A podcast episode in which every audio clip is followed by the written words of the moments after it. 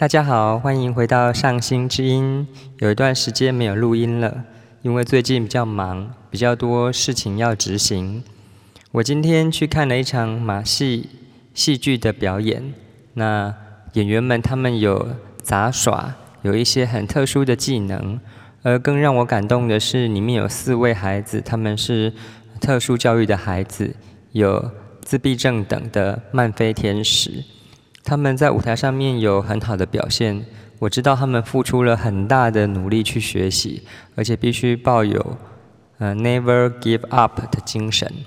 那对于老师来讲更是如此。所以呢，呃，当我在看戏的时候，一直想到《治疗教育》这本书史丹娜谈到的许多的内容，所以我也在我的 Facebook 上面做了一点小小的分享。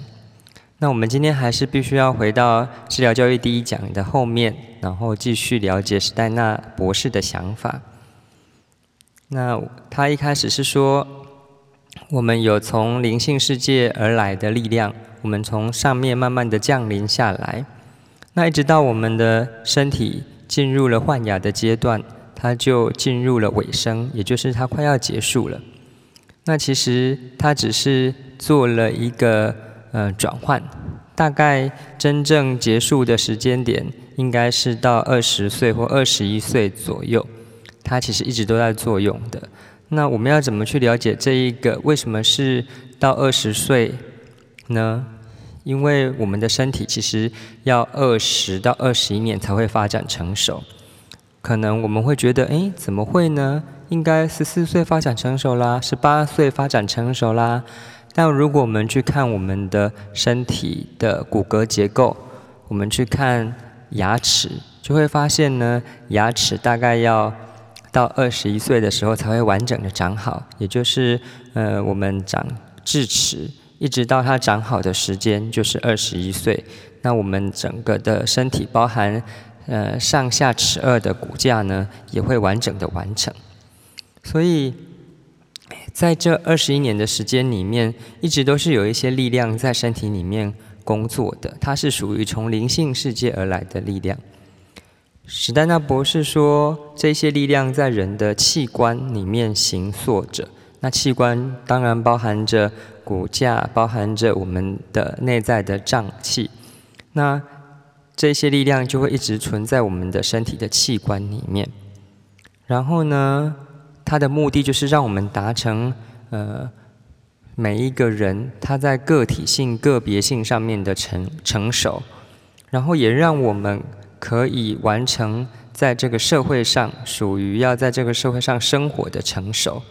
所以这些力量都是需要的。譬如说个别性的成熟，之前有提到是在七岁到十四岁的时候是关键。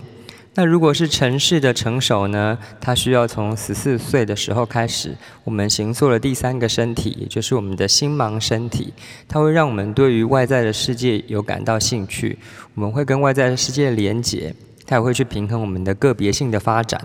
所以这个成熟呢，呃，城市的成熟呢，也是需要一段时间才能完成的。可是，在这一段长长的时间里面，史丹纳博士说，如果有一些呃不正常的状况出现在我们的心魂生命里面，也就是嗯，它是在我们的呃身体，然后呢上面那一层属于心魂的生命，而不是在最更上面那一层的属于精神灵性心魂。那在中间这一层出现的状况，会反映在我们的身体器官的结构上面。也就是它会跟它有一种呼应，然后呢，就就呃同步的结合在一起。那这要怎么说呢？就是如果我们的心魂有状况，那我们的器官的成长就会相对应的长成有状况的样子，甚至是以疾病的方式，或者是某种倾向的方式显现出来。那这一个同步在发展的状况，它其实是偏离健康的。人的整体发展有可能会适应这个状况，就是顺着它。那这个时候呢，我们就会获得一个不是正常的心魂。那它显现出来了。那我们也可以看得到，一个人如果他过了二十一岁之后，身体才出现了器官的病变，譬如说肝脏出现了异常的状况，那史丹纳博士就会说，这个情况跟之前是不一样的，因为我们在二十一岁的时候，身体的各个器官已经是独立运作的。这要回到我们在前面讲到的，大脑是一个汇流，而在身体是分开的各种状况，所以。二十一岁完全的成熟，那这一些器官，他们是完全分开的，各自独立在运作。所以呢，呃，我们的意志力量，就是我们内在心魂层面的意志力量，会跟它分开来。也就是肝脏生病是一回事，我们的心理的心魂的状态是另外一件事情。大人在二十一岁之后生病，可以把心理的状态跟生理的状态分开。我们还是能够用我们健康的心去面对我们的生活。可是这一个现象对于童年的小朋友来说，是呃，他越年纪越小呢，越不可能有这样子的能力。所以呢，史丹纳博士就说，一个成年人。他的心魂生命是相对独立的，然后器官它都依照特定的方式在运作着。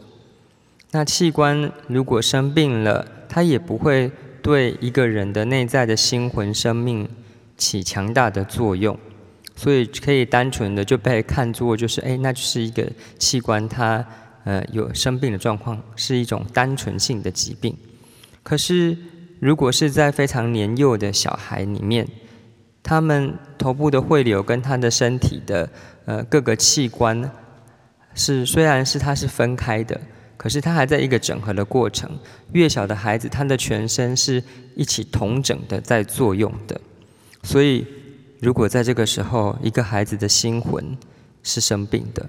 他的身体是生病的，那他就会影响到他的整体。影响到他的心，而且是用一种非常主动的方式在作用着。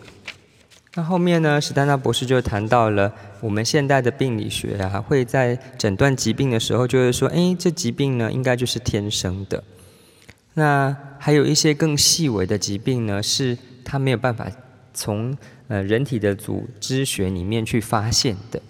他就史丹纳博士就说，这些疾病呢，它是存在于器官，譬如说肝脏的体液里面，液体里面，就是肝脏里面有一些组织液，然后它里面其实是生病的状态，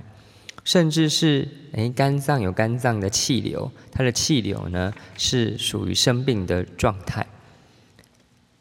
所以呢，呃，他提到了另外一种观点，就是当我们要看待一个人的器官的时候。他有没有生病？有没有办法好好的长？要看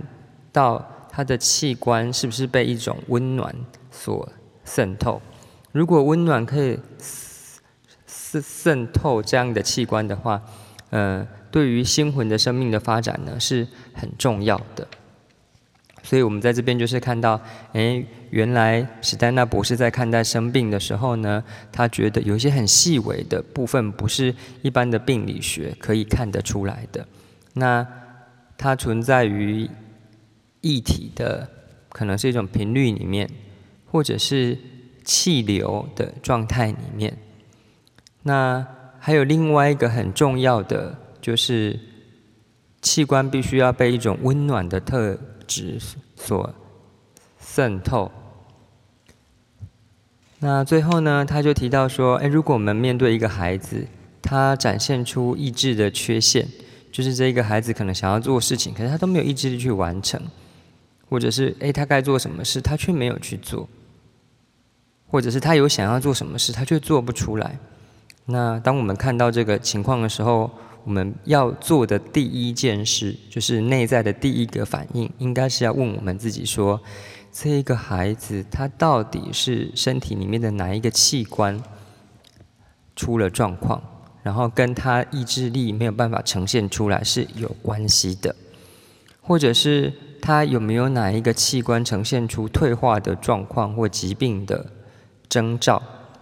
那他是跟他目前在行动力有缺陷上、意志力有缺陷上面是有关系的。然后他就说：“诶，这是一个非常非常重要的问题。”那聊到这边呢，我们可以来想想看，在中医里面，我们在谈每一个人的五脏六腑的时候，也会把它跟人的内在的情感或者是行动呢连接在一起的。所以。嗯，当我在读这一些资料的时候，我也会不断的去读一些中医的资料，因为我会觉得中医也是从另外一种灵性的观点，就是非物质世界的观点切入去了解我们的人体，而人质学呢是呃另外一种角度，他谈到的除了中医讲的气流之外，他谈到的还有一个人的个别性，一个人的情感的状态。那我相信，我们如果愿意。用更完整的角度去了解我们自己跟孩子，那我们自己会先得到最大的帮助，而孩子呢，就看我们跟他的缘分。那我们今天就先谈到这边，谢谢大家。